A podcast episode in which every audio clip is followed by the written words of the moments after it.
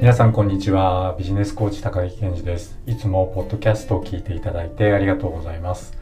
僕はサラリーマン時代その会社の中では一番忙しいと言われる部署の一つにいました。今振り返ってみるとその当時の僕にとってこの忙しさというのはいろんな意味を持っていたようです。一番根底にあるのはこの忙しさが僕の自己効力感を保ってくれていたということなんだと思います。このチャンネルでは週末企業、副業、経営、ビジネスやライフスタイルの最適化につながる情報をお伝えしています。ご興味のある方はぜひチャンネル登録よろしくお願いします。はじめに今日のまとめです。僕はサラリーマン時代、自分を忙しくすることで自己効力感を保っていたように思います。端的に言うと、忙しさに依存をしていたのだと思います。短期的にはそれでも問題はないのだと思いますがこの状態を長く続けると自分自身が自分でなすべき本来のことがないがしろになってしまうリスクがあると僕は考えています。今もしあなたが忙しさに流されているとか忙しさに依存しているって感じたらやってみていただきたい5つのステップを今日はご用意してみました。その5つのステップとは1つ目これまでの社会人としての経験を振り返る。2つ目学生時代のことを振り返る。3つ目り返った中でそれぞれの時代の印象的な出来事楽しかったことを書き出す。4つ目楽しかったことの中で共通している感情心の動きを探ってみる。5つ目4つ目で探り出した感情を味わうためにこれからあなたが何をやりたいかを書き出していく。この5つです。それでは具体的にお伝えしていきましょう。僕は大学を卒業して会社員になって会社員であることとかその会社の雰囲気とかに慣れてきた頃にちょっと悩んでた時期がありました。俺あと40年間ずっとこんな風に生きていくのかな。多分そんな風に感じたんだと思います。就職活動する時にきちんと自分と向き合ったりとか自分のやりたいことがあってその会社に入ったっていうわけではなかったんですね。まあ大学時代がバブルの真っ只中だったので世の中が経済的に豊かだったこととか就活が売り手市場だったことに甘えていたってことだと思います。そんなところが余計に俺あと40年間ずっとこんな風にして生きていくのかなって悩んじゃった原因の一つになったのかもしれません。結局その時にはその悩みにきちんと答えを出すことに取り組むことはありませんでした。つまりその時には自分の人生を使って何をやりたいかという答えは出さなかったんですね。そんな中で会社の仕事を忙しくするという選択をその後僕はしたのだと思います。でそんな風に忙しくなることで忙しいイコール誰かに必要とされているっていう潜在的な解釈のもとに自己効力感を満たしていたりもちろん忙しいと余計なことを考える時間がなくなるので心が乱れることがなくなったり何よりやりたいことがまずないわけですから仕事が時間を埋めてくれることで助けられていたっていうことなんだと思います。こんな風に人間が忙しいに依存してしまう解釈というのはいろいろとできると思うのですがその中で先ほど僕何気なく忙しいと余計なことを考える時間がなくなるので心が乱れることがなくなるっていうふうにお伝えしました。これ反対側から表現すると人間は暇になると余計なことを考えて心が乱れるっていうことになりますよね。忙しくて余計なことを考えないようにするのも悪いことではないと思いますが目の前のことに毎日追われ続けていると質の高い人生を送ったり良い未来を手に入れたりすることにはなかなかつながらないんじゃないかって思います。僕たちコーチがコーチングセッションの時にクライアントさんの気づきを引き出すためにやっていることの中で一番重要なことは質問をするということです。その時々に適切な質問をすることでクライアントさんの抱えている問題を解決に導く気づきが引き出せたり目標達成につながる気づきが引き出せたり次の一歩へ踏み出せるモチベーションが生まれたりします。僕たち人間は質問を投げかけられると自然とその答えを探そうとします。コーチングセッションではこの人間が持っている質問をされると自然と答えを探そうとするという習性を活用しているんですね。デフォルトモードネットワークという言葉があります僕たち人間が意識的な活動を行っていない時に脳が行っている活動のことで複数の脳の領域で構成されるネットワークで脳内のさまざまな神経活動を同調させるという働きがあってそしてこの状態の時の脳のエネルギーの消費というのは意識的な活動をしている時の20倍にもなると言われているのだそうです。ぼーっとしているように見える時って人間の脳はすごくエネルギーを使っているっていうことなんですね。でこれは次に何かがあった時にすぐ対応できるように準備を整えている状態だと言われているそうです。そうですね。例えると 100m 走の位置について用意のこの状態にいるようなもんでしょうか。確かに位置について用意のこの状態でずっといるのってエネルギーたくさん使えそうですよね。で話を戻してくると人間は暇になると余計なことを考えて心が乱れないようにするために自分自身に適切な質問をすればよいと僕は考えています。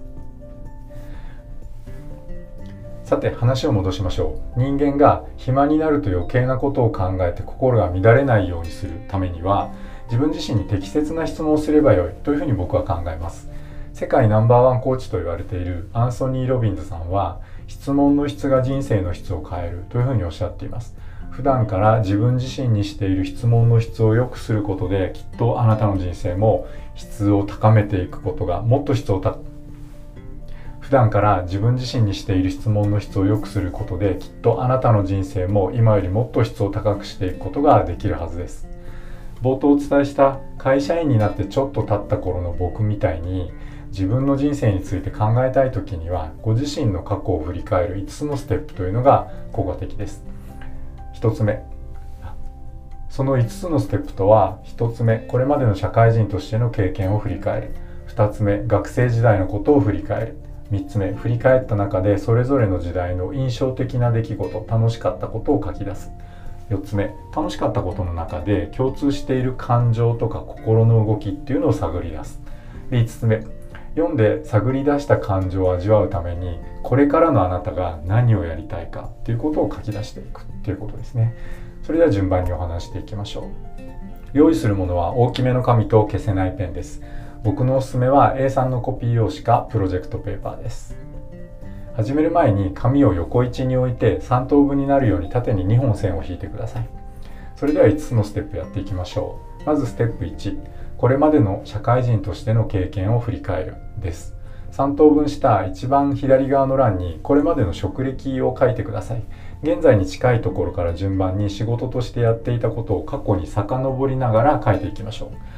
時間的な正確性はあまりここでは重要ではありませんので後から思い出すことがあったら隙間にでも書き足していっていただくような感じで大丈夫です。同時にその時々に趣味でやっていたこととか休日にどんなことをして過ごしていたかっていうのも書き添えておいてください。次にステップ2です。学生時代のことを振り返る。これも現在に近い方から過去に遡っていってください。大学の学部の専攻とかサークルとかアルバイトとか。それからさらに戻って高校時代に好きだった科目とかやってた習い事とか、えー、同じように小学校中学校の時のことも書いておきましょう。こちらも時間的な正確性はあまり重要ではありませんので後から思い出すことがあったら隙間に書き足してみてください。次にステップ3です。振り返った中でそれぞれの時代の印象的な出来事を楽しかったことを書き出す。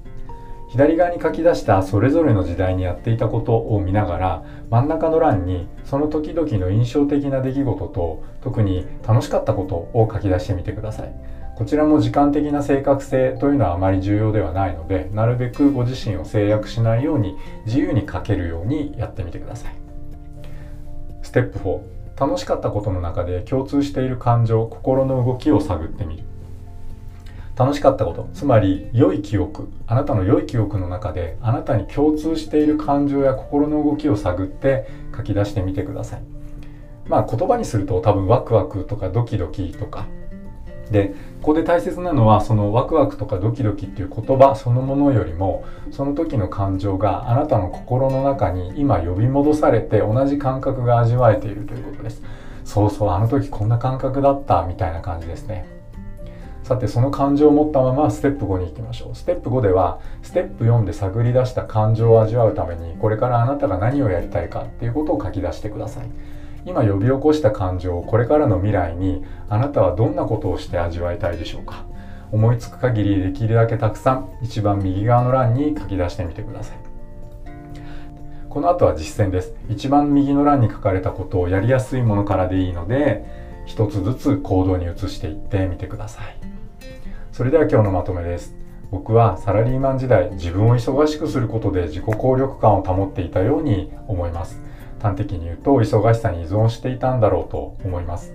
短期的にはそれでも問題はないと思いますがこの状態を長く続けると自分自身が人生でなすべき本来のことがないがしろになってしまうというリスクがあると僕は考えています。今もしあなたが忙しさに流されているとか忙しさに依存しているなって感じているようでしたらやってみていただきたい5つのステップを今日はご提案しました。その5つのステップとは1つ目これまでの社会人としての経験を振り返る。2つ目学生時代のことを振り返る。3つ目振り返った中でそれぞれの時代の印象的な出来事。特に楽しかったことを書き出す。4つ目楽しかったことの中で共通している感情心の動きを探ってみる。5つ目4つ目で掘り出した感情を味わうためにこれからのあなたが何をやっていきたいかを書き出していく。この5つです。ご自身のこれからのキャリアとか人生とかについてちょっと立ち止まって考えてみたいなって思った方は是非試してみてください。今日のお話が面白かった役に立ったと思う方は是非チャンネル登録もよろしくお願いします。皆さん正しい手洗いマスクの着用 2m のソーシャルディスタンスを保って新しいライフスタイルを上手に楽しんでいきましょう。それでは今日はここまでにしたいと思います。今日もポッドキャスト最後まで聞いていただいてありがとうございました。バイバーイ。